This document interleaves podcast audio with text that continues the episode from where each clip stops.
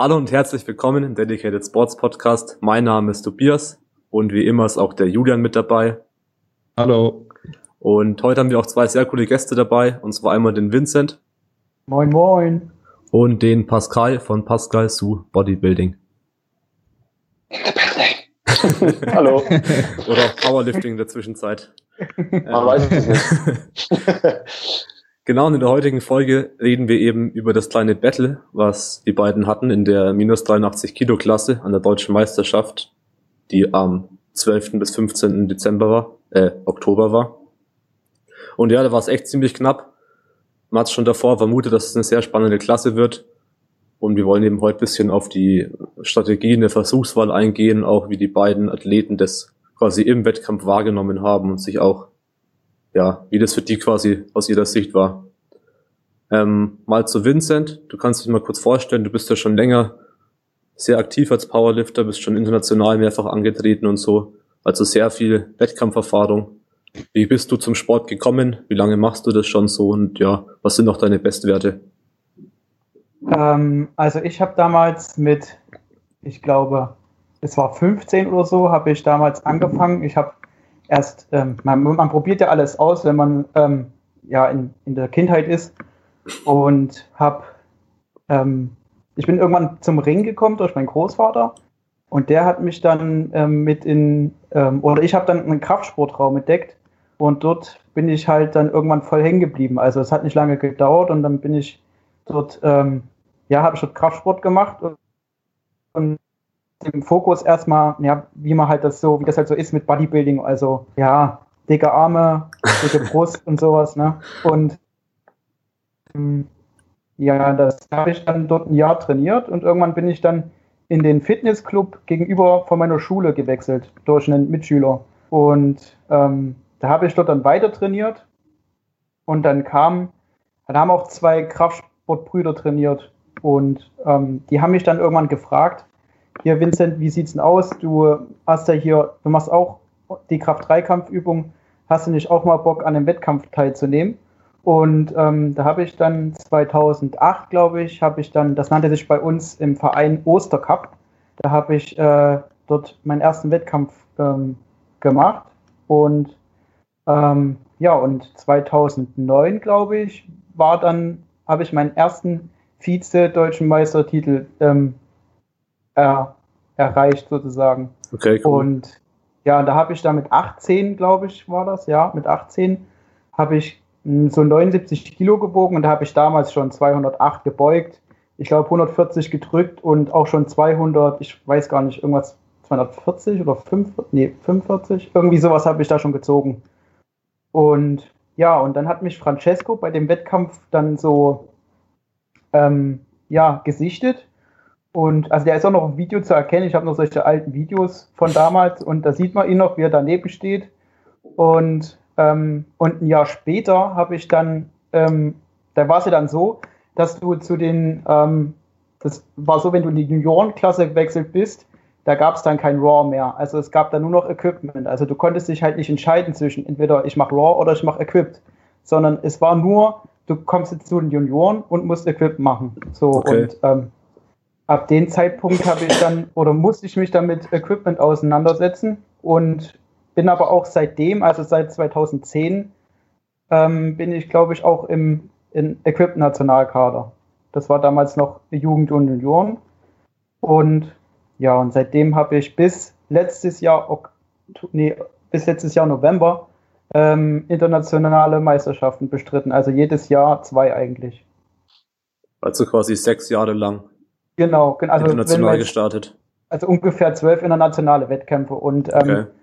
da habe ich halt dann verschiedene Platzierungen belegt. Die Bestplatzierung war einmal äh, 2000 und lass mich lügen, 2014 glaube ich. Das war Vize, Vize ähm, Europameister und ähm, ja, so das, der, die erfolgreichsten Momente in der Juniorenzeit war eigentlich, wo ich die 350 mit Equipment zwar ungültig wegen der Tiefe, da konnte man auch wieder drüber streiten, aber das war halt so dieser Europa-Rekordversuch, die wir in Ungarn damals gemacht haben auf der BM, was ja meine letzte Junioren-BM war. Und da hatte ich auch damals schon 227 gedrückt und auch 200, 70 oder so hatte ich auch in der Hand. Also das war damals, da war ich wirklich in guter Form und ja. Und mhm.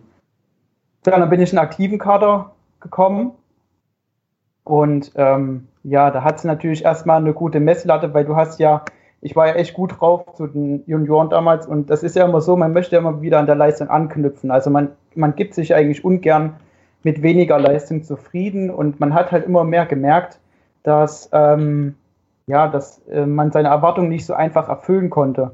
Und ja, da gab es dann halt auch so die einen oder anderen Schicksalsschläge, so auch in der Familie und so. Und ähm, ja, irgendwann habe ich dann gesagt, also das war ähm, nach der ähm, WM aktive im letzten Jahr, habe ich gesagt, ich mache erstmal eine Pause. Ich, ähm, mir ist das Equipment einfach erstmal alles so anstrengend. Und wollte aber jetzt wieder zur WM, also jetzt im November wieder starten.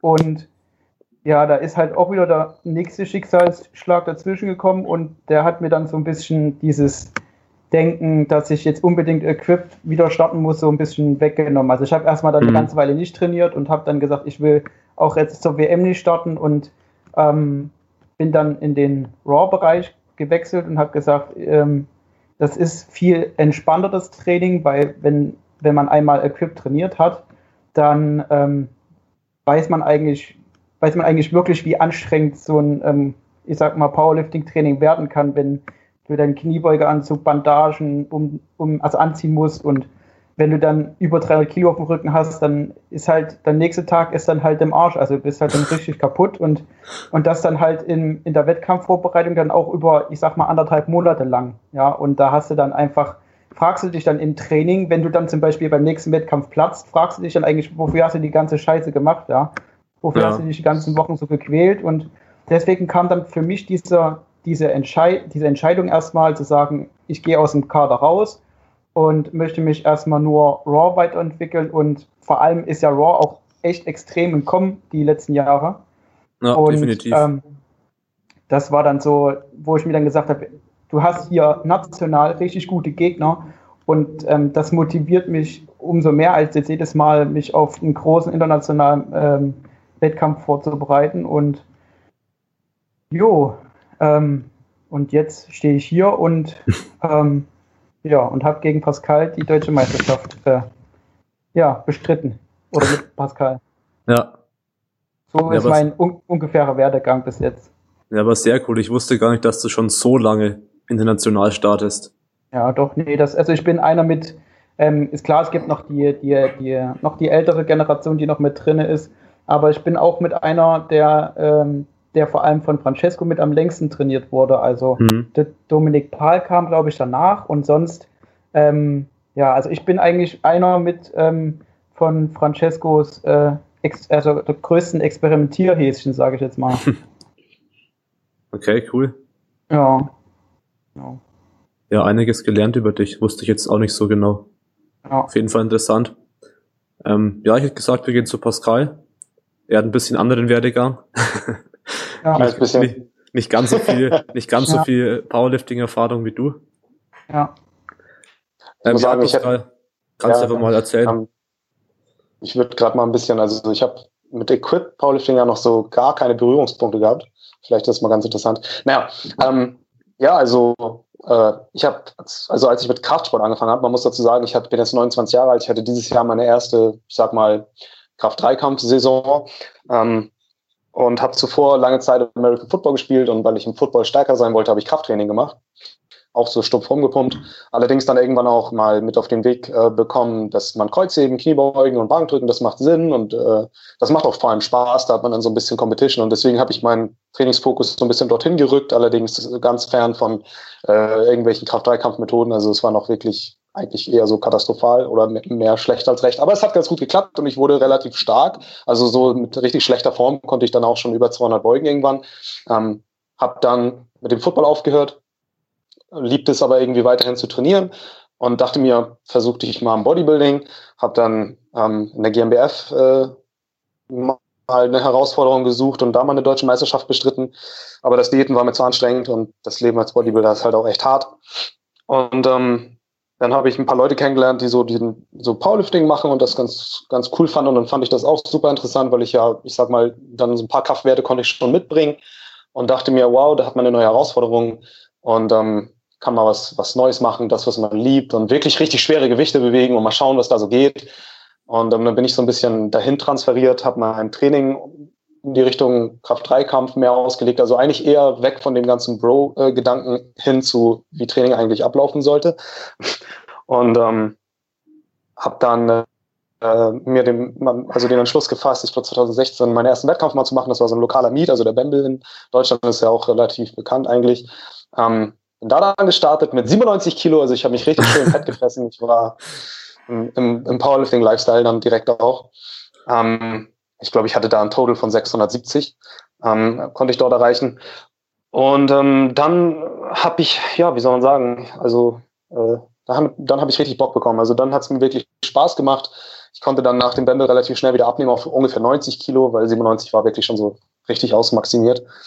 Und dachte mir, gut, Powerlifting macht Spaß, mach mal weiter und nimm dir mal äh, deine nächsten Wettkämpfe vor. Und so kam ich dann zum BVDK, weil ich dachte mir, hm, das macht dann vielleicht am meisten Sinn äh, als an die IPF angeschlossene ähm, Verband. Und ähm, da kannst du auf jeden Fall mal starten und mal dein Glück versuchen. Vielleicht hast du so schlechte Chancen, hat man vielleicht gar nicht.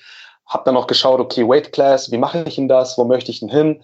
Ähm, ich wusste, dass ich diäten kann und dass es mir vor allem auch Spaß macht, ja, soweit Diäten überhaupt Spaß machen kann, aber ähm, dass ich zumindest meine Performance noch ziemlich lange hochhalten kann, während ich diete. Und deswegen dachte ich mir, hm, 83 ist sehr lean und da werde ich dann auch einen niedrigen Körperfettanteil haben, aber vielleicht kann ich in diese Klasse diäten und ähm, da mal angreifen. Das war am Anfang dieses Jahres und ähm, vorerst musste ich mich qualifizieren auf, der, auf, an, auf einer Landesmeisterschaft. Da habe ich die Nordliga in Greifswald für einen Angriff genommen. Da habe ich mit 89,9 Kilo gestartet und habe einen 705er Total hinbekommen. Ähm, und dann begann die große Diät, das Coaching mit Dedicated Sports und ähm, ein großer Leidensweg hin zur deutschen Meisterschaft, wo ich dann die 83 packen konnte und äh, zu dem coolen Event auch mit Vincent, wo wir uns battlen konnten. Ähm, und äh, ja, ich weiß nicht, ob wir da nochmal gezielt drauf eingehen wollen oder ob ich da jetzt schon zu viel vorwegnehme.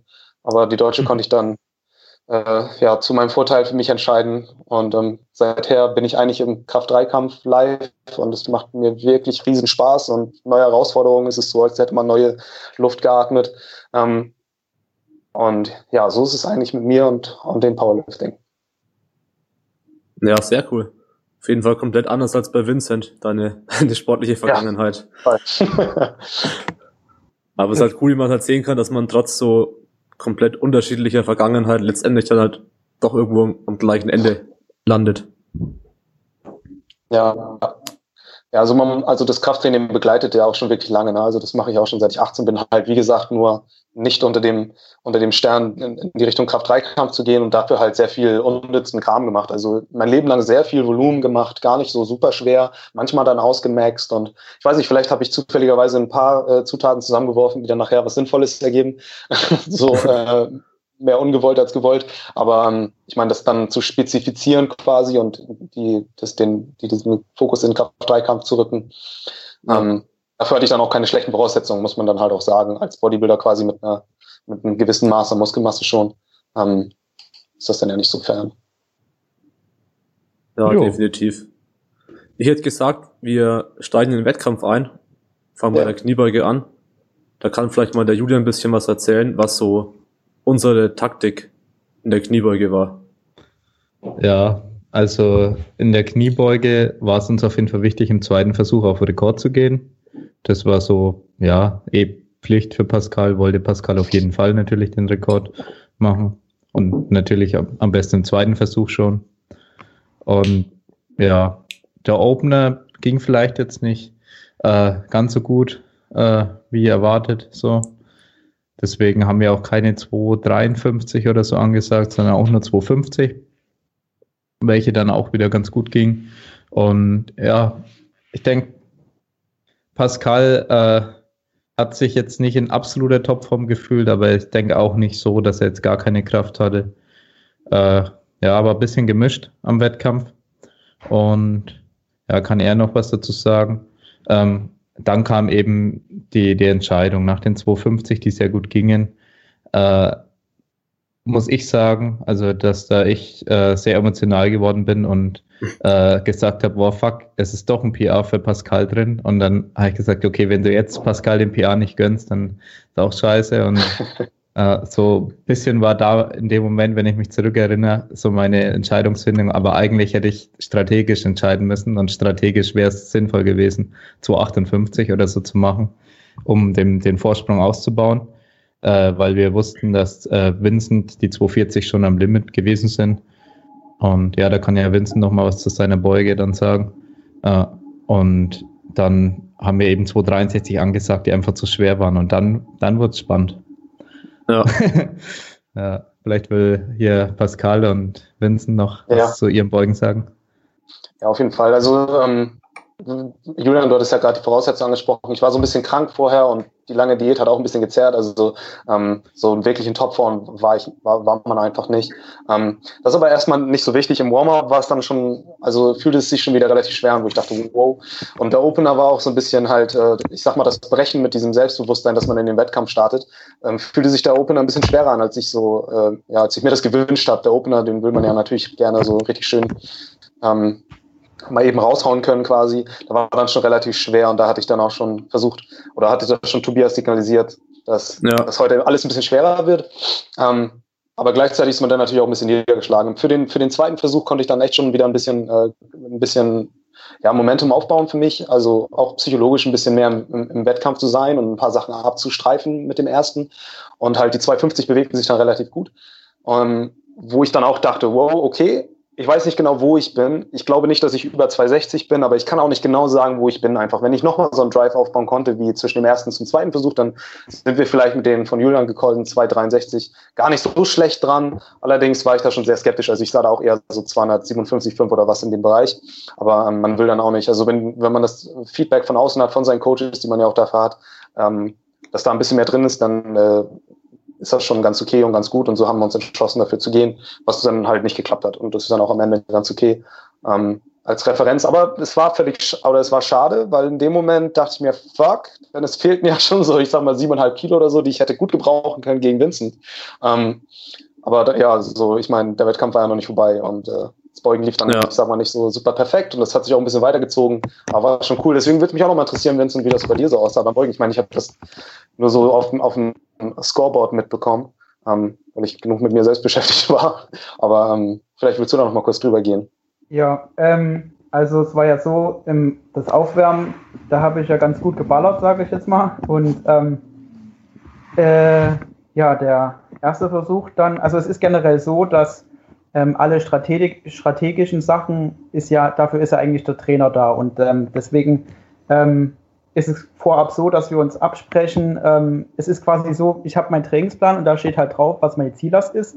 Und ähm, mit Francesco gehe ich dann schon ähm, quasi fast eine Woche vorher durch, was unsere Ziele sein werden auf der, auf der, auf der Meisterschaft dann. Und dementsprechend stand schon relativ früh klar, also fest, was, also welche Steigerungen wir eingehen werden. Und ähm, Ziel war eigentlich in der Beuge die 250 zu beugen, also quasi den Rekord, den du dir jetzt geholt hast, die 50,5, sowas in der Richtung wollte ich halt auch erreichen an dem Tag. Mhm. Und ähm, ja, also nachdem ich die 32 dann gebeugt habe, habe ich gemerkt, dass irgendwie, irgendwie hast du gemerkt, hm, der Dampf fehlt halt einfach.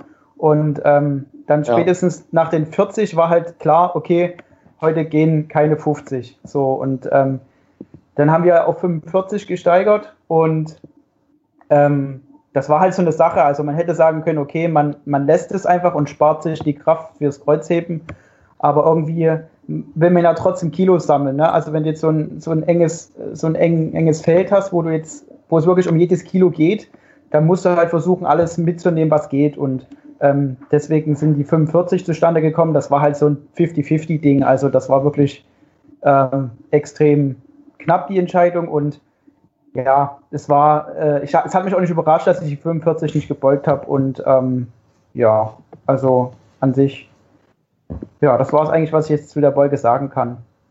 So.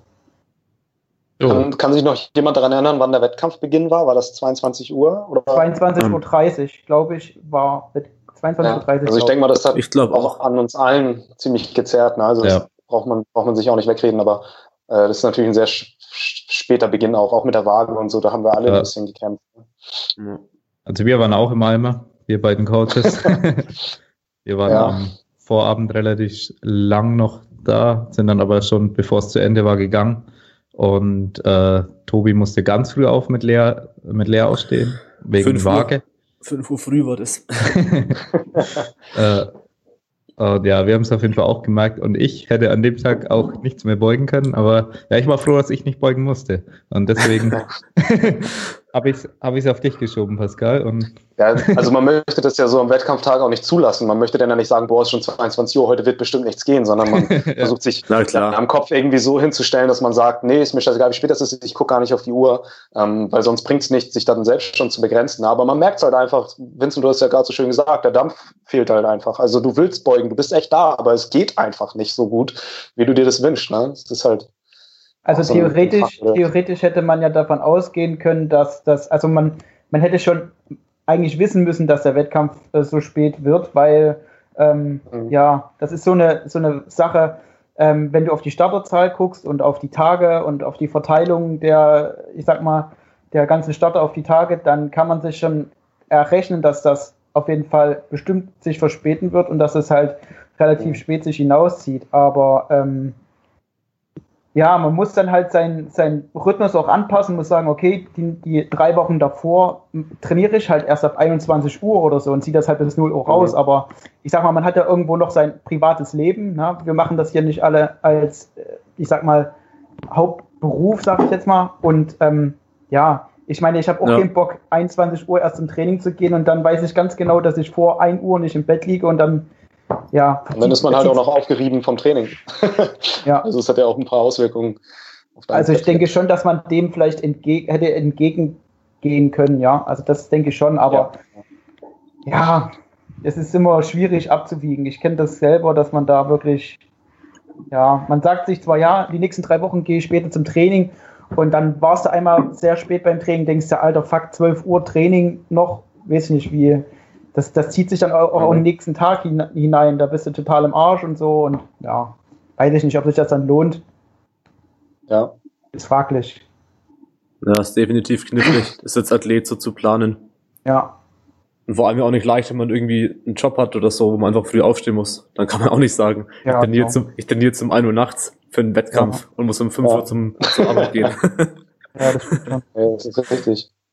Gut, ich sag mal, vielleicht bei einer, bei einer Weltmeisterschaft, wenn das so wäre, dann könnte man sich, oder bei einer EM oder so, da könnte man sich sowas überlegen, wenn man das vorab schon weiß, dass das relativ spät wird. Aber generell ist es so, dass es so eingerichtet wird, dass es nicht so spät wird. Also, wir muss ja auch dazu sagen, dass wir die, die späteste Gruppe im ganzen Wettkampf waren. Also, es gab ja keine ja. Gruppe, die, also, zu, soweit ich das mitgekriegt habe, gab es keine Gruppe, die offiziell später gestartet ist als wir.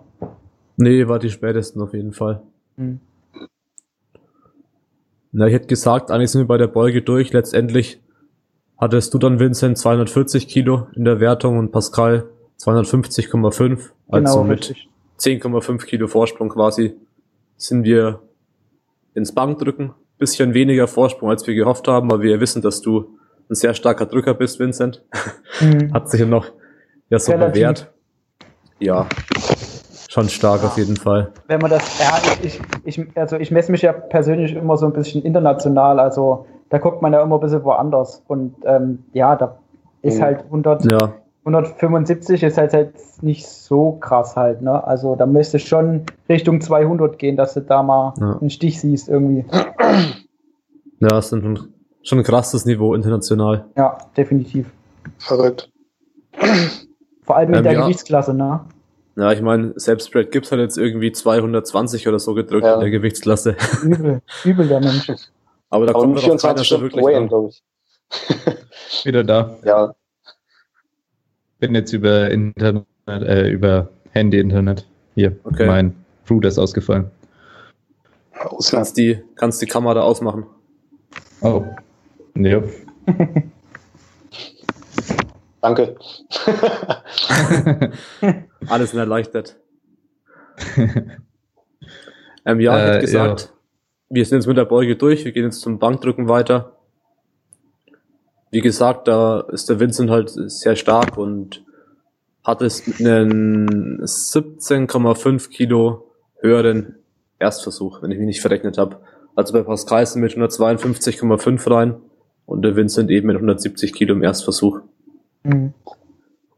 Ja, Pascal, du meinst ja im Wettkampf, dass du dich auf der Bank sehr, sehr gut fühlst.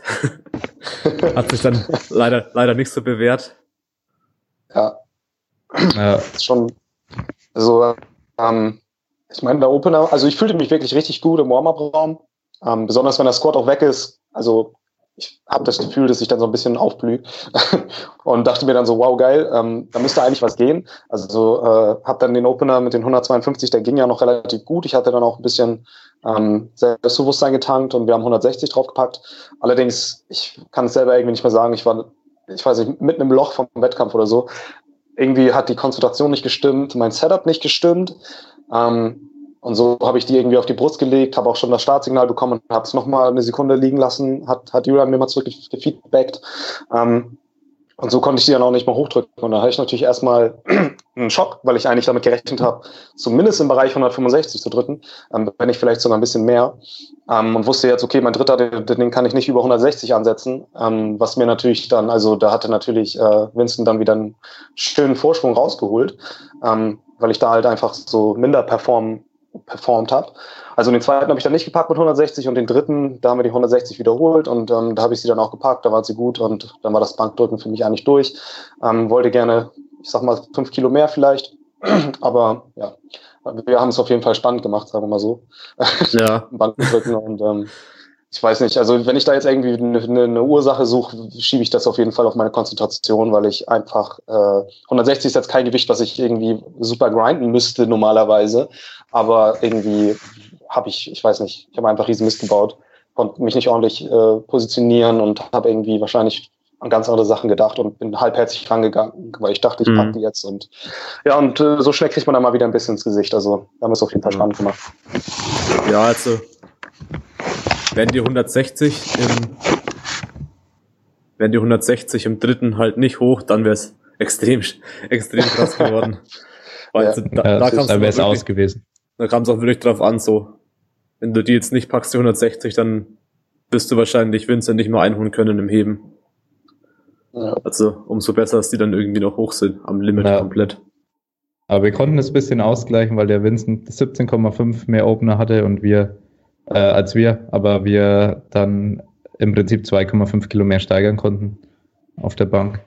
Und ja, ja, genau. Deswegen war das dann am Ende trotzdem einigermaßen okay, weil Vincent auch nicht so groß gesteigert hat. Aber ja, der Plan war 152 und nur wenn die wirklich super leicht gehen, dann 162, aber eigentlich 160 danach und dann, ja, ich wäre gerne auf 165 im dritten, äh, ja. wären die 160, 160 okay gewesen, weil dann hätten wir wirklich safe äh, bisschen was ausbauen können. Aber ja, beim zweiten hat man deutlich gesehen, ich war da vorne, also ich habe es von vorne zugeschaut und habe reingezoomt mit der Kamera äh, und habe halt gesehen, wie du mit die Ellbogen die Position verlassen haben und du abgelegt hattest. Äh, und dann habe ich mir gedacht, Alter, wenn du die jetzt hochbringst, dann bist du wirklich stark. weil, weil die lagen halt wirklich tot, so wie Pin Press oder so, lagen halt wirklich in der toten Position, ja. die 160 ohne Spannung und dann ja, wurde es wirklich grindy. ja. Aber ja, äh, die 160 hat er zum Glück dann noch gepackt. Und wie lief es bei dir so äh, beim Bankdrücken, Vincent? Ähm, also es war generell so, dass, ähm, ja, wie gesagt, es stand halt vorher schon fest, was der Fahrplan ist. Also ähm, wir wollten keine Kilogramms verschenken, also sind wir mit 170 rein, weil ich wusste, 170 ähm, schiebe ich definitiv. Und ähm, normalerweise ist ja so, dass man mit 160 reingeht, wenn man vielleicht schon 170 gedrückt hat im Training, dass man sich schon einen Versuch hat, aber ich wusste halt definitiv, 170 drückst du. Deswegen war das mein erster Versuch. Und ähm, der Zweitversuch sollte eigentlich so gegen, also so 75, zwischen 75 und 77 sein, damit ich dann mhm. ähm, im Drittversuch dann halt Richtung 80, 81, irgendwie sowas, also irgend, äh, irgendeine Rekordgeschichte gehen konnte. Und ja, also ich denke mal, mein größter Gegner in dem Fall war mein Körpergewicht, weil äh, ich schon behauptet, dass man ähm, das im Bankdrücken schon auch sehr intensiv merkt, wenn man jetzt, ich sag mal, ähm, ja, zwei Kilo ähm, weniger wiegt als äh, im letzten Wettkampf jetzt. Ähm, weil ich hatte zur Landesmeisterschaft, hatte ich auch 180 Kilo, hatte ich auch auf der, auf der Bank und ähm, da war wirklich nur noch fünf Zentimeter vom Lockout und da bin ich halt abgeverreckt äh, sozusagen. Und ähm, ja, also so wie es im Training lief, dachte ich wirklich, äh, es kommt ein bisschen mehr bei rum als nur 175, weil ja, es lief halt einfach gut und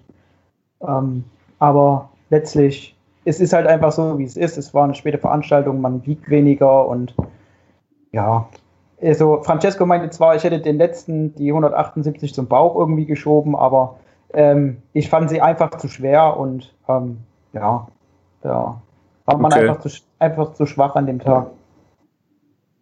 Ja, ich denke auf jeden Fall auch, dass man weniger Körpergewicht vor allem beim Bankdrücken merkt, als bei ja. den anderen beiden Übungen.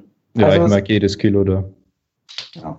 Also es ist im Equipped-Sport ist das noch intensiver, also da merkt man das noch ähm, viel mehr. Aber ähm, ja, im Raw, im Raw-Bereich merkt man das trotzdem, dass da halt, ähm, wenn da mal zwei Kilo fehlen oder so, vor allem in der Gewichtsklasse. Also ich meine, bei einem 120 Kilo Menschen merkst du das nicht, wenn zwei Kilo fehlen, so wirklich. Aber wenn mhm. du jetzt hier so wie wir irgendwo im 83 Kilo Bereich ähm, ja, äh, wiegst, dann merkst du das schon intensiver. Ja, definitiv. Ja, wie war ja. der Zwischenstand dann vom Total nach dem Bankdrücken? Genau, das wollte ich jetzt ansprechen. Da war der Vincent eben viereinhalb Kilo vorne. Und dann wurde fleißig taktiert. schon bei den Erstversuchen. Die ja schon, ich glaube, dreimal angepasst wurden. Das heißt, glaub, unser Rekordversuch mit den 250,5 hat uns 2,5 Kilo eingebracht. Ja, genau. Hätte Vincent die 178 gedrückt, hätte er quasi Dann dieses halbe geworden. Kilo Vorteil ja. ähm, sich wieder zurückgeholt. Und dann wäre es echt nochmal schwer geworden. Und 2,5 also, mehr, ja. Ja. Aber so waren wir quasi zweieinhalb nur hinten, weil es ja. eben nur 4,5 waren. Und ja, ich glaube, der ursprünglich geplante Opener bei Pascal war 2,45. Hm. Und ich glaube, beim Vincent war da 240, oder? Wenn ich mich nicht täusche. Ja, genau, genau. Also mein ursprünglicher war 240. Eigentlich wollte ich noch tiefer gehen, aber da hat man uns dann die Woche vorher auf 240 geeinigt, äh, weil dann die Sprünge zu krass geworden wären. Also ich habe schon ja. mal auf einer internationalen äh, Meisterschaft habe ich schon mal so eine Aktion gemacht mit äh, 175 im ersten, 220 im zweiten und ich glaube 75 im dritten oder sowas, weil ich eigentlich kein, ich hatte keinen Bock mehr und musste aber trotzdem noch für, mein, ja, für meine Medaille musste ich trotzdem noch ähm, Kreuzheben machen und da hat dann Kevin Jäger gesagt, jetzt komm, reiß dich mal zusammen hier, zieh mal jetzt und ähm, ja, und da hat man dann auch ganz schnell einen Anzug angezogen und das ist halt das Lustige, dass ich im, äh, mit Anzug nicht wirklich mehr ziehe als ohne. Aber wenn du 350 vorher gebeugt hast oder irgendwas über 300, dann merkst du das trotzdem im Rücken und dann hilft dir der Anzug dann doch irgendwie dann schon ein bisschen mit. Okay. Ja. Nee, ich habe das, glaube ich, live verfolgt wo mhm. du das gemacht hast. ja, ne, wie gesagt, und wir mussten ja äh, vorne sein im Erstversuch. Also wir mussten vor euch äh, mit den Kilogramm sein. Und ähm, ja, deswegen bin ich so hoch eingestiegen einfach. Oder musste so hoch einsteigen. Ja. So. Ja, das habe ich gar nicht. Das habe ich leider irgendwie ein bisschen verpennt. Ich habe gar nicht gemerkt, mhm. wann der äh, Francesco auf 252 erhöht hat. Mhm. Der muss irgendwann, als ich vielleicht schon weg war, weil ich habe mich extra darauf gewartet, dass er nichts mhm. mehr abgibt. Mhm. Und ja, war auf jeden Fall dann erstmal, dass wir dann in der taktisch schlechteren Position waren, nachdem, ja. nachdem ihr den höheren Erstversuch hattet. Ja, aber auch nur, äh, ja, wenn man nicht ja. an den zweiten Versuch denkt. Ja, klar. ja. ja. Weil das Ding ist, äh, dass Vincent weniger ziehen musste. Das heißt, sein Zweitversuch äh, musste niedriger sein als unsere. Und deswegen waren wir eigentlich strategisch immer noch in einer besseren Position. Und außer er zieht freiwillig mehr. Das hätte Vincent machen können, nur um äh, uns vor, den Vorzug zu lassen, damit er reagieren kann. Also er hätte ja dann aus, aussetzen können oder sowas, was wir gemacht hätten. Äh, aber ja, ich kann ja kurz meine Position schildern. Haben wir dann 250 erhöht und gesagt, okay, wahrscheinlich werden es nur zwei Versuche äh, bei Pascal. Kraft war auch äh, nicht mehr so viel da bei Pascal, hat schon Fälle in der Beuge gehabt. Und ja, das war auch schon einmal gewusst, sind safe. Ja, ja. ja. war ziemlich spät. Ja. Und dann haben wir sein Max so auf maximal 2,75 geschätzt. So. Und wir haben dann gesagt, okay, äh, wir müssen jetzt äh, spekulieren, was kann Vincent ziehen und was nicht. Und wir setzen jetzt einfach mal 270 an. Und dann hat er reagiert, Vincent, mit den 267, aber er musste dann zuerst ran. Das heißt, wir haben darauf gewartet, ob Vincent die 267 ziehen kann oder nicht. Und hätte er die 267 gezogen, hätten wir den Versuch ausfahren lassen und 272 gemacht, mhm. äh, damit wir wieder dann äh, 2,5 Kilo vorne sind. Äh, weil in dem Fall äh, war er einfach in der Position, dass er weniger ziehen musste und das äh, ist, ist normal gar nicht schlimm, aber wenn du, wenn du einen Wettkampf ausgerichtet hast auf zwei Versuche nur noch, also es war ja für Pascal und äh, Vincent waren nur noch zwei Versuche drin mit den Openen, die da stattgefunden haben. Äh, ja. Dann ist diese strategische Position dann sehr äh, gemein, sage ich mal. Und ja, es war halt dann so, dass äh, Vincent die 267 nicht ziehen konnte. Äh, ganz knapp, also es war wirklich, da hat nicht viel gefehlt. Ja, wegen äh, Griffkraft war es ja Vincent, oder? Ja, genau, die eine Hand hatte die andere aufgedreht, quasi bei der Streckung oben. Ja. Mhm, ja. Also die waren ja. quasi schon oben, aber dann mhm. konntest du nicht mehr lang genug halten. Ja, ja. also ich habe Ab, ich hab's Absignal bekommen und dann, ähm, wer, also nach dem Absignal ist mir die Hand aufgegangen und ähm, ja, aber das zählt ja trotzdem nicht. Die Hände müssen ja trotzdem an der Hand sein, wenn du sie ablässt. Ja, ja genau, genau. muss man kontrollieren. Ja, ja und äh, dann, wir haben Pascal halt äh, vorgewarnt, haben gesagt, ja, Pascal, du, wenn er sie zieht, gehst du nicht raus. Zum Kreuzheben. Äh, weil dann hätten wir eben nochmal anpassen müssen und dann auch alles auf eine Karte. Wir haben gewusst, okay, ist eh nur noch einer drin bei Pascal und hätten dann alles auf eine Karte mit den 272 dann gesetzt. Ja. ja. Und ja, es war auf jeden Fall mega spannend dann am Ende. Da kann jetzt noch äh, Pascal so äh, schildern seiner Position.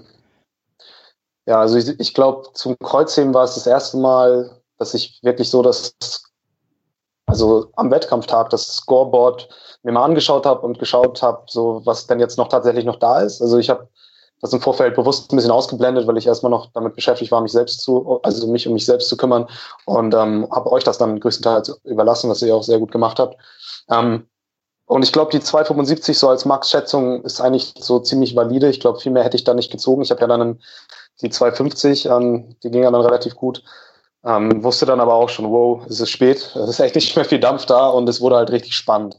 Und dann habe ich im ähm, zweiten Versuch gesehen, dass äh, Vincent die nicht bekommen hat, dachte aber, wow, im dritten zieht er die auf jeden Fall. Das war jetzt nur, also ich konnte gar nicht richtig erkennen, woran es jetzt gelegen hat, weil ich, man musste da ja durch so ein kleines Türchen gucken, wenn man es sehen wollte.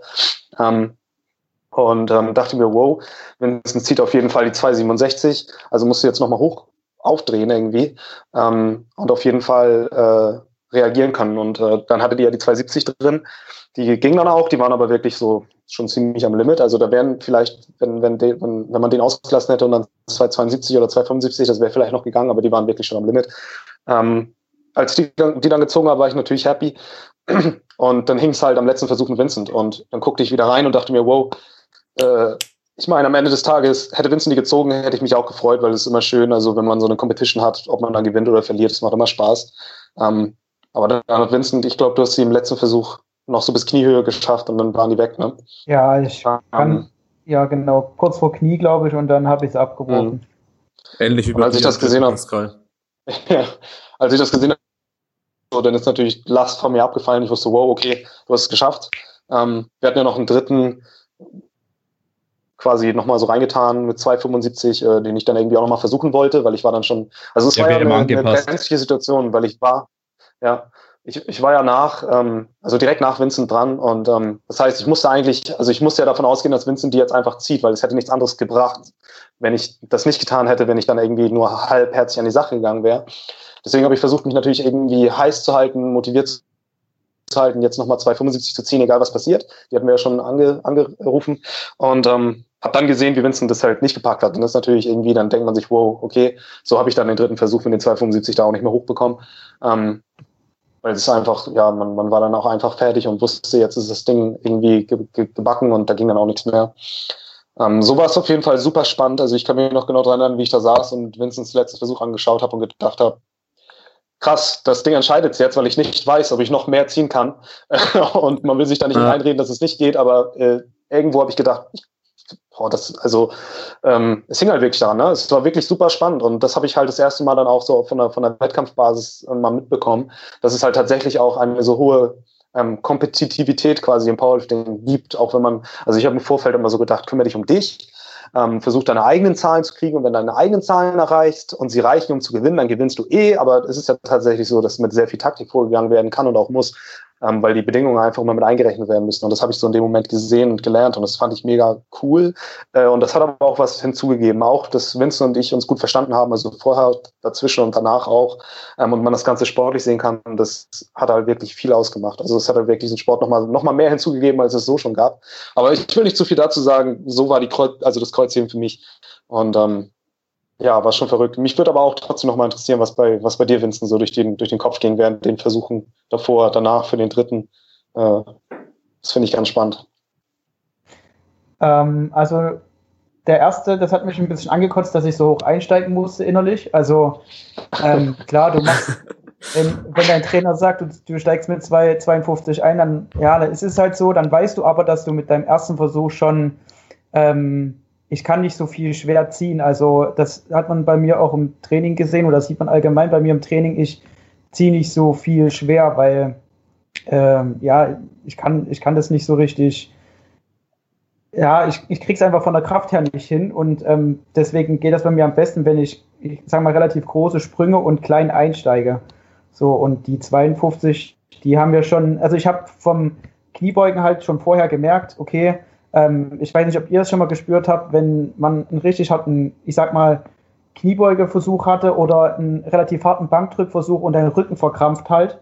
Und mhm. ähm, das war dann, das, das merkst du halt noch vom Kniebeugen und so und weißt, okay, ähm, aber normalerweise kann man sowas kompensieren und ähm, der erste Versuch war dann ähm, durch und äh, ja, dann, ich denke da nicht mal drüber nach, was gehen könnte, was nicht gehen könnte. Du gehst halt nur noch an die Hand und willst das Ding eigentlich nur noch abschließen. Und ähm, ja, nach den 267 habe ich halt echt gemerkt, oh, der Rücken ist platt und du ziehst das Ding halt hoch und merkst aber, dein oberer Rücken ist halt auch schon weich und du, ähm, du versuchst das Ding halt nur hochzukriegen und ähm, merkst aber schon währenddessen, dass deine Hand langsam aufgeht und dass sich das richtig ankotzt. Stehst oben, kriegst Absignal und und dann, also hat mich in dem Moment richtig abgenervt, dass ich halt wieder wegen meiner Griffkraft äh, einen Wettkampfversuch habe liegen lassen, ja. Und das ist, aber ich konnte mich ganz gut zusammenreißen, weil normalerweise ähm, werfe ich dann mal einen Gürtel durch die Gegend oder so, aber diesmal war ganz, war ganz, war ganz okay. Und ähm, ja, und ich, das war dann so, ja, schaffst du die 67 nochmal oder nicht? Klar, du gehst ran, willst das Ding, willst das Ding ziehen, du willst das haben. Ähm, du bist aber auch okay, wenn es nicht so ist. Also es war so das erste Mal, dass ich mir gesagt habe, okay, ähm, wenn die 67 nicht, wenn die nicht kommen, dann kommen sie halt nicht. Und ähm, das war dann auch die Uhrzeit, ich glaube, es war mittlerweile halb zwei oder irgendwann irgendwie sowas, halb zwei, um zwei, irgendwie so eine Zeit dazwischen. Und mhm. da warst du einfach, warst einfach nur noch fertig. Du wolltest eigentlich noch den Wettkampf zu Ende bringen und ob du nun erster oder zweiter warst, waren wir jetzt letztendlich dann auch, also dann nicht mehr so wichtig halt. Es ging mir halt einfach nur darum, dass jetzt der Wettkampf abgeschlossen wird. Es hat an sich Spaß gemacht, das Ganze so, also vor allem ähm, gegen Pascal anzutreten, weil ich in, also noch nie so eine so, so einen Kampf gegeneinander hatte. Also es war vorher immer so, dass ich ähm, eigentlich immer mit Equipment hätte locker Erster werden können und deswegen bei Equipment-Wettkämpfen zum Beispiel immer nur, ich sag mal, mit Bandagen im Kniebeugen gestartet bin oder mal mit einem Bankdrückshirt und wurde halt immer nur Zweiter. Und jetzt war wirklich so, du musst dir mal richtig den Arsch aufreißen, dass du halt, ähm, dass du halt deinen Gegner schlägst.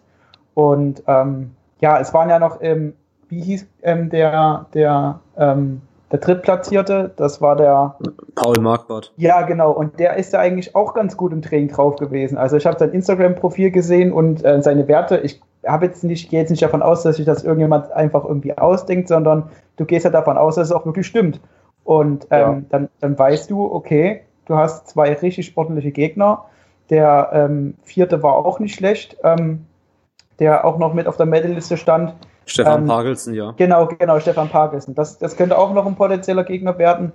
Und ähm, ja, und da gehst du halt voll motiviert in die ganze Sache rein und es ist halt war halt in dem Moment schade, dass ich es halt nicht geschafft habe, aber ähm, so ist das halt. Es gibt halt immer einen Sieger und einen zweiten Platz und ähm, ja, das gehört halt einfach dazu und ja, ist, äh, ja, aber Platzierung war irgendwie noch nie so in meinem Kopf das Wichtigste. Also für mich waren eigentlich immer diese persönlichen Leistungen waren immer so, eigentlich war ja mein Ziel 700 zu machen.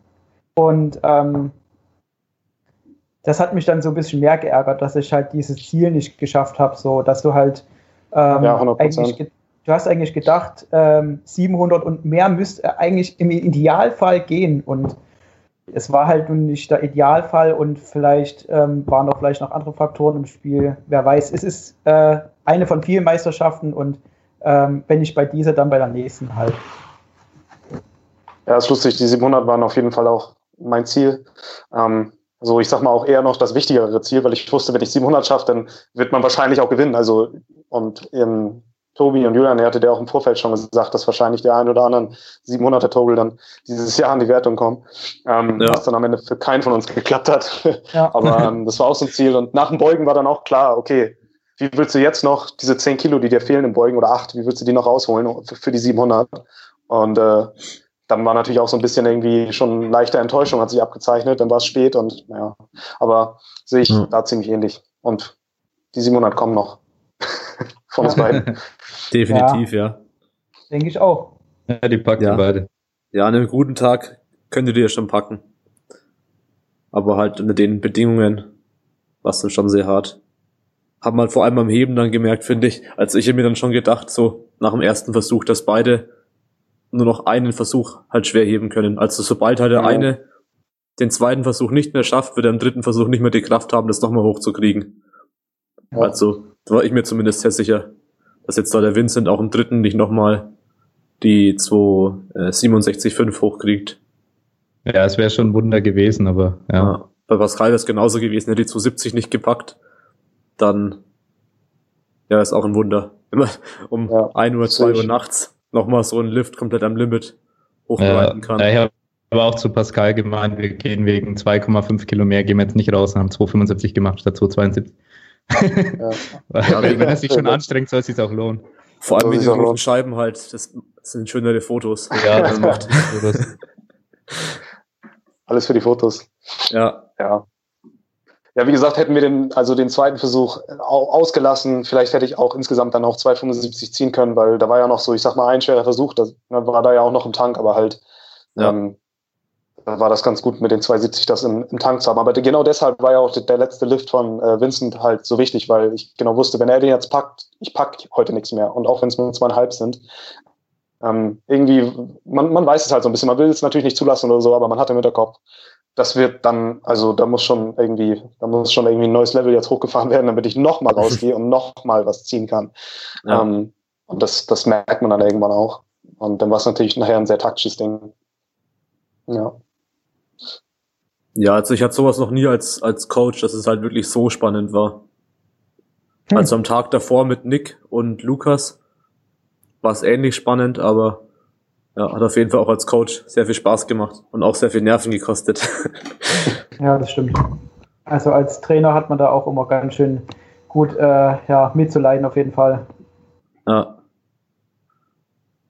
Na, ich hätte gesagt, eigentlich sind wir soweit durch. Wollt ihr noch irgendein Thema ansprechen oder habt ihr noch irgendwas? Ähm, ich hätte ich vielleicht noch Frage an, an Vincent, so was ja. er so geplant hat. Äh, du hast ja auch die Kadernorm, glaube ich, erreicht. Und nee. Wie's? Nee? Nee, also keine Ahnung. Und äh, B-Norm kann, kann ich auch kann ich auch nicht erreichen, weil ich war schon mal im Kader. Ah, okay, stimmt. Das ist ja, es gibt so eine Regel, ja. Ich muss, ich muss A-Norm machen und wenn ich keine A-Norm habe, kann ich nicht äh, starten. Wie hoch ist die A-Norm? Äh, 6, ähm, 670. Ah, okay. Pascal ist gerade. Jetzt ist er wieder da. Ja, ich hatte hier Verbindungsschwierigkeiten. Ja. Okay, okay, das heißt, äh, dass du Raw nicht international starten wirst oder was ist so dein Plan jetzt? Ähm, ja, wir wollen mal gucken, vielleicht wollen wir im Februar nochmal bei einer ähm, deutschen Meisterschaft Equip starten und ähm, dort vielleicht nochmal A-Norm angehen und man ähm, einen Hook Grip ausprobieren. Das ist so äh, eine Idee, die im Raum steht. Ähm, da müssen wir mal gucken, wie es Training läuft. Also das ist jetzt, Okay. jetzt noch nicht, das steht noch nicht fest. Ähm, wird sich aber dann Ende des Jahres wird sich das dann entscheiden. Okay, cool. Genau, und ja, und bis dahin muss ich halt ein bisschen fett werden und äh, aber das ist mir schon ganz gut gelungen, also es geht ja relativ schnell. leider, leider geht das immer schneller als das Abnehmen, ha, habe ich das Gefühl. Und Ja, ja. Und Pascal isst auch gerne Pizza. sehr gerne, ja. Aber sie passt immer in meine Macros. Ja. Behauptet er. Wenn die Macros auf 4000 Kalorien sind. so viel kann ich nicht essen. Ja, mich würde mal noch interessieren, wie sich Pascal so sein nächstes Wettkampfjahr vorstellt.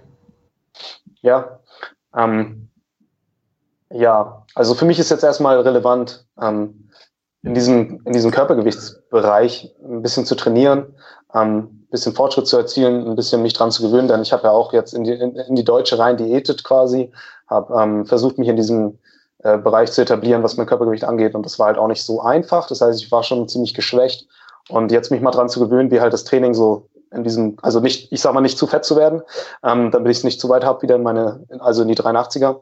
Dann auf jeden Fall im nächsten Jahr nochmal ein Wettkampfjahr zu machen in der 83er Gewichtsklasse. Ähm, was allerdings schon schwierig ist, denn bei meiner Körpergröße, äh, die unter 83 ist halt schon sehr lean und das hat einfach Auswirkungen auf den Körper und ähm, Ja. erschwert es auch einfach ein bisschen, ich sag mal, guten Progress im Gym zu erzielen, wenn man dauernd gucken muss, wie viele Kalorien hat man und man muss es sehr genau tracken und das ist halt, ähm, ich sag mal, sehr anstrengend. Und das ist halt für Powerlifting halt nicht unbedingt das Optimalste. Ich weiß zwar, dass ich mir damit was aufbürge, was ich handeln kann, halt auch wegen dem Bodybuilding-Background fällt es mir jetzt nicht so schwer. Ähm, auch nicht so schwer zu diäten oder halt diesen Körpergewicht, das Körpergewicht zu halten, aber es hat halt nur mal einen Einfluss. Aber definitiv nächstes Jahr nochmal anzugreifen in der 83er. Ich habe mir so als persönliches Ziel gesetzt, definitiv in der 83er nochmal die 700 auf den Wettkampf zu bringen. Ähm, natürlich auch sehr gerne vielleicht auf der nächsten Deutschen. Mal schauen.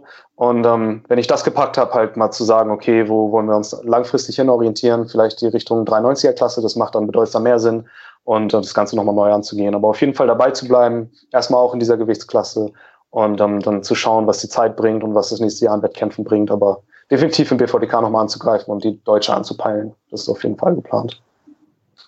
Ja. Ja, Ja, also ich kann als Coach dazu noch sagen, dass es relativ offen ist, was jetzt beim Pascal ansteht. Weil ja, jetzt geht es erstmal um die, äh, ja, wer bei den Kader eingeladen. Äh, aber ich gehe mal davon aus, da er die A-Norm geschafft hat, dass er eine Einladung kriegt.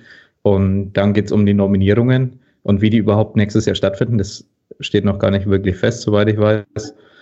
Und ja, deswegen Also, müssen wir mal gucken, ähm, für welche Wettkämpfe Ja. äh, er dann nominiert bin werden auf jeden könnte. Fall äh, für alles offen. Also das ist jetzt so das, womit ich auf jeden Fall rechnen kann. Aber was auch immer noch darüber hinaus passiert oder so, äh, wäre natürlich auch cool. Also es ist so, Nominierungen finden ungefähr ein halbes Jahr vorher statt. Also dass man halt noch genug Ja. Zeit hat, um sich auf die internationale Meisterschaft vorzubereiten. Ähm, ja. Und ähm, ja, das geht ja auch dann so ein bisschen danach, was diejenigen geleistet haben in dem Zeitraum davor. Und ja, es ist ja so, Fabian ist ja auch noch, hat ja auch noch Norm. Ist, ich weiß gar nicht, bis wann er die hat. Äh, auf jeden Fall Mitte des nächsten Jahres. Und ähm, ja, ich glaube, er müsste sie auch nochmal bestätigen oder so auf irgendeiner Meisterschaft auf jeden Fall. Und aber was, wie das dann nächstes Jahr abläuft, weil ähm, so wie es aussieht, ist ja Francesco ab nächstes Jahr erstmal raus. Und wie das dann überhaupt und alles, ja, das steht noch so ein bisschen äh, in den Sternen, weil es noch keinen direkten, also offiziell ernannten Nachfolger gibt und ähm, vielleicht wird es keinen ähm, Bundestrainer geben und erstmal alles nur über Regionaltrainer abgedeckt. Vielleicht ja, gibt es nochmal eine Einigung zwischen ähm, Francesco und äh, dem äh, Vorband, äh, Vorstand. Das ist, sind alles noch offene Karten und ähm, dementsprechend äh, ja, spannend wird das auch mit der Nominierung dann nächstes Jahr, denke Ja. Ist Die Entscheidung, da wird das wahrscheinlich relativ trocken entschieden und äh, das geht dann danach, wer da, wer die meiste Leistung wahrscheinlich gemacht hat und wer halt die Ahnung hat und der wird dann äh, mitgenommen. Aber prinzipiell ist es ja möglich, dass man zum Beispiel zwei bei der 83er schickt oder äh, ich weiß nicht, ob sogar drei in einer Gewichtsklasse möglich sind. Das geht ja dann Nee, nach. zwei denke ich nur. Ja, okay. Gut. Ja, also das ist dann. Äh, Aber ja, wir sind nicht ausgelastet, denke ich, im Raw-Kader. Also so alle Klassen, weiß ich gar nicht, ob die komplett ausgelastet sind. Ich denke nicht. Also vor allem die leichten Klassen. Ja. Jo. Ja. Jo, genau. Ja, dann sind wir mal gespannt, wie es sich für euch beide so entwickelt und ob da internationale Starts folgen nächstes Jahr. Und ja, und du, Vincent, hast jetzt wohl vor, auch im, im Raw-Bereich zu bleiben. Also das also ist jetzt deine Intention. Ja, also es ist prinzipiell so, dass ich jetzt erstmal vor allem aufgrund der Sache äh, mit Francesco und so, ähm, dass ich jetzt erstmal nicht equipped starten werde in den nächsten ein, zwei Jahren. Es ist auch auch ein persönlicher Grund mit, weil ich mir erstmal so ein bisschen ja, so eine Ruhezeit gönnen will, weil halt normal Raw äh, angenehmer ist zu trainieren einfach. Definitiv. Und ich gehe auch, geh auch, nur dreimal die Woche trainieren. Und ähm, ja, ich möchte aber, also ich sag mal, jeder, der, ähm, ich glaube, ähm, größere Ziele verfolgt im Powerlifting, ähm, wird irgendwann mal das Ziel haben, wenn er auf internationalen Meisterschaften war, ähm, einmal im Leben bei den World Games teilzunehmen. Und das ist halt ähm, eines, also es ist eigentlich mein größtes Ziel, einmal ähm, für die World Games nominiert zu werden und daran teilzunehmen. Und danach könnte ich auch beruhigt sagen, äh, ich fahre runter und nehme vielleicht gar nicht mal Meisterschaften teil. Und das sind aber jetzt noch vier Jahre bis dahin. Also was bis dahin passiert, das steht in den Sternen. Aber das ist so das, was mich so, ähm, was mich so ambitioniert und ähm, ich denke, das wird nicht Raw sein. Also es kann möglich sein, dass es vielleicht Raw, ähm, ja, dass es Raw ähm, entstehen wird, dass man da so dran teilnehmen muss. Aber ich glaube, dass es Equip bleiben wird, weil noch vieles dahinter hängt. Also von den Herstellern der Equip, äh, des Equipments und so. Ne? Also geht es ja auch um viele Marketing-Sachen und so. Und ähm, ich denke, dass das noch vorhanden oder, oder bestehen bleibt. Und da muss man sich halt dann wieder reinfärschen und muss dann wieder mit Equipment sich auseinandersetzen. Und das ist aber eigentlich auch etwas, was, wenn man die Zeit und die Lust und die Muse hat, ähm, den Sport noch viel ähm, komplexer macht. Also du hast dann mehr Probleme, die auf dich zukommen und ja, aber ich denke, das ist ein, das ist ein eigenes, äh, eigenständiges Thema, über das man mal später reden kann, vielleicht. Ja. Genau. Ja, klingt auf jeden Fall spannend und die World Games werden wahrscheinlich auch equipped bleiben, oder? Ja, das ist ja das, was ich sage. Also ich, äh, ähm, ich denke, es wird so sein und es ist auch einfacher für jemanden, der mit Equipment startet, gegen jemanden ähm, anzutreten, der vielleicht Raw stärker ist, aber nicht mit Equipment gut umgehen kann. Also man muss ja beides kombinieren. Man muss Raw sehr, ja. gut, sehr stark sein und man muss gut mit Equipment umgehen können. Und ähm, da hat man dann als, vielleicht manchmal auch als guter Equipped-Heber, hat man da halt ähm, ja vielleicht auch Chancen gegen Athleten, die Raw vielleicht viel stärker sind. Ähm, ja, das äh, ist halt dann so eine noch ein zusätzlicher Faktor, der dir dann noch zum Erfolg mithelfen kann. Und ja, genau, das deutsche Team ist ja auch bekannt dafür irgendwo. Ja.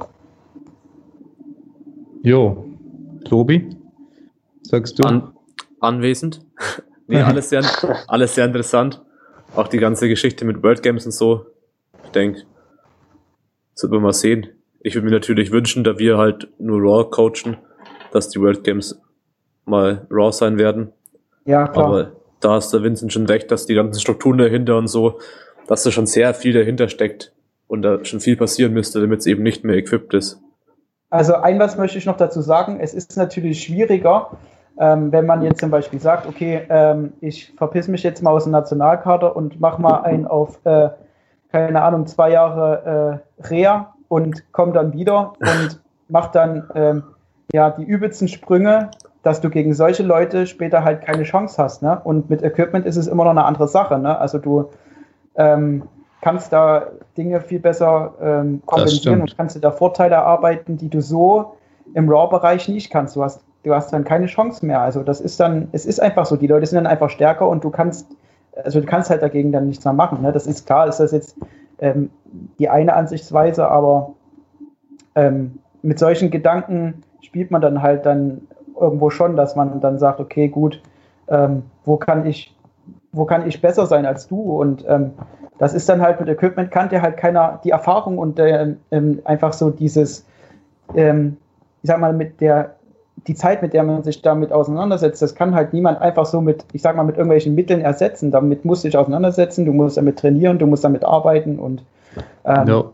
Ja, und du musst noch stark dazu sein. So. Und die Kombination ist halt ziemlich geil. Und die wenigsten verstehen das halt nicht. Die sehen das halt so, ja, du trägst ja jetzt hier mit Bankdrückshirt und das ist ja, du bescheißt da jetzt und so. Aber ähm, äh, ich sag mal, steck mal den, ähm, den, An äh, den Anfänger, steck dem mal ein, ein, Hemd rein, der, ja, der wird sich da wahrscheinlich umbringen oder irgendwas und ähm, ja, du musst dich halt damit auseinandersetzen und ähm, ja, ich finde das halt äh, auf der einen Seite sehr anstrengend, aber auf der anderen Seite auch sehr ansprechend und ähm, ich kann nur Pascal mal empfehlen, wenn er mal Lust hat, ähm, und wir mal auf dem Kadertraining sein sollten oder sowas, dass man mal sowas ausprobiert, damit er damit auch mal er damit äh, in. Du willst dir nur ein Hemd reinstecken und er kommt nie wieder raus. Nee, aber allein schon mal nur die dunkle Seite der Macht. nur einfach mal Kniebandagen drum machen und ähm, da wird er gleich sehen, was da mehr geht und ähm, ja, ist halt schon. Definitiv. Ja. Ja, ja ich habe selber bloß ein bisschen ausprobiert bisher, äh, Equipment. Äh, also ich habe einen Kniebeugeanzug und äh, ein Bankdrückshirt oder zwei. Und ja, aber bin jetzt nicht so aktiv in der Richtung dabei, aber ich wollte es halt wissen, so wie ist es eigentlich und so. Ich, ich bin da jetzt nicht mega erfahren oder so, aber ja, ich will wenigstens so, so ein kleines Feeling dafür haben, wenn ich auch vielleicht mal drüber reden muss und so. Äh, und ich finde es auf jeden Fall äh, nice, wenn man das kann. Äh, und es ist teilweise auch Typenfrage einfach, für wen das eine vielleicht besser geeignet ist. Manche Leute, die technisch einfach sehr affin sind, aber vielleicht nicht so viel Muskelmasse haben wie andere, die können dann vielleicht auch aus dem Equipment dann mehr rausholen. Und jeder hat seine Talente irgendwo und dann können verschiedene Charaktere vielleicht in verschiedenen, in den zwei verschiedenen Sportarten dann glänzen. Und ich denke, das ist äh, keine schlechte Sache, dass es beides gibt. Und jetzt in Bayern wird es auch getrennt, Equipped und Classic. Und äh, ja, wird beides weiter bestehen, denke ich. Und äh, ist auf jeden Fall interessant. Und World Games, wenn die dann weiter equipped sind, dann ist es, ja, bleibt es ja sowieso auf einem sehr hohen Niveau dann bestehen. Ähm, was ich noch dazu sagen wollte, ist äh, letztlich, wenn ich nicht hätte äh, mit Equipment heben müssen in Juniorenjahren, wäre ich glaube ich auch nicht. Ich habe mich damals, ich hatte eigentlich gar keinen Bock darauf ich hatte keinen Bock auf Equipment und äh, Bandagen drum und so eine Scheiße, aber du willst halt weitermachen, du willst halt mitmachen und da gehörte das einfach dazu und ich, äh, genau.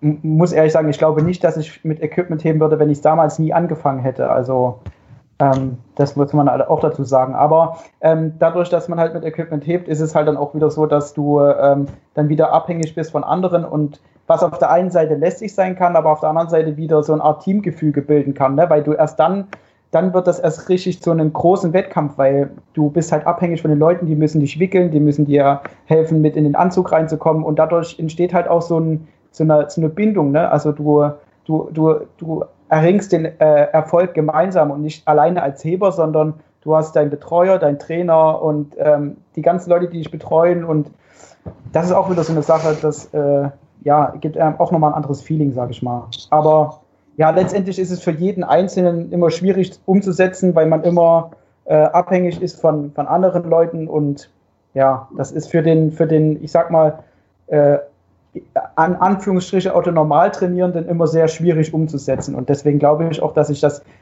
auf einer extrem langen Sicht nie ähm, wirklich durchsetzen wird. Denke ich, ist meine persönliche Meinung. Ja, definitiv. Und äh, ich kann auch hier den Vergleich noch ziehen zum olympischen Gewichtheben, äh, da dort auch gewisse Strukturen vorhanden sein müssen und gewisse Voraussetzungen, damit man das äh, betreiben kann. Das, da braucht man einen guten Trainer vor Ort. Äh, also man braucht wirklich Hilfe vor Ort und man braucht gutes Equipment. Da kann ich einfach im Clever Fit jetzt hier anfangen und das kann man ein bisschen vergleichen mit Equipment, auch wenn's da, wenn man da teilweise sogar noch mehr Helfer braucht dann, äh, wenn es um Equipment geht, aber äh, ich war jetzt bei der deutschen Meisterschaft im Gewichtheben und äh, kann deswegen da ein bisschen einen Vergleich ziehen und habe mich da mit Leuten unterhalten, die das schon sehr, sehr lange machen, die da halt äh, von der Jugend an hochgezogen wurden. Oder einer, der schon dreimal bei Olympia war. Und äh, ja, das ist auch äh, eine Sache, äh, wo man die Voraussetzungen dann braucht. Und es ist nicht für jedermann. Equipment ist nicht für jedermann. Das kann nicht jeder McFit einfach anfangen, hier mit Equipment zu starten äh, das äh, ist eine gewisse Elite dann äh, irgendwo. Und ich denke, ja. ähm, Raw macht so den Sport nur mal kurz als Abschluss, äh, macht das, glaube ich, auch alles für jeden, ähm, der selber trainiert, auch ein bisschen einfach nahbarer, also einfach nachvollziehbarer. Und ähm, ich glaube, dadurch äh, erreichen einfach mehr Menschen. Und das ist auch sowas, ähm, ich habe auch so ein bisschen mit äh, YouTube-Videos angefangen und so, du kommst halt einfach, also die Leute können es einfacher nachvollziehen. Wenn du ein Video hochstellst mit Bankdrückshirt, gucken das, also wahrscheinlich denkt man, oh krass, aber letztendlich kann es niemand nachvollziehen, was du da wirklich machst und ähm, dementsprechend hast du auch weniger Leute, die du ansprechen kannst irgendwo. Ja, definitiv. Sehe ich ja nicht genauso wie ihr. Ja. Ja, ich hätte gesagt, wir sind jetzt mit dem Podcast durch. Ich bedanke mich bei euch beiden, Pascal und Vincent, dass ihr euch die Zeit genommen habt. Sehr gerne. War auf, war auf jeden Fall sehr cool. Ja, danke euch. Ja, auch nochmal der kleine, der kleine Rant am Ende über Raw und Equipped und so, war auch sehr interessant. Und ja, auch vielen Dank an alle, die zugehört haben. War jetzt ja doch ein bisschen länger als geplant ursprünglich, wie es eigentlich so oft so ist.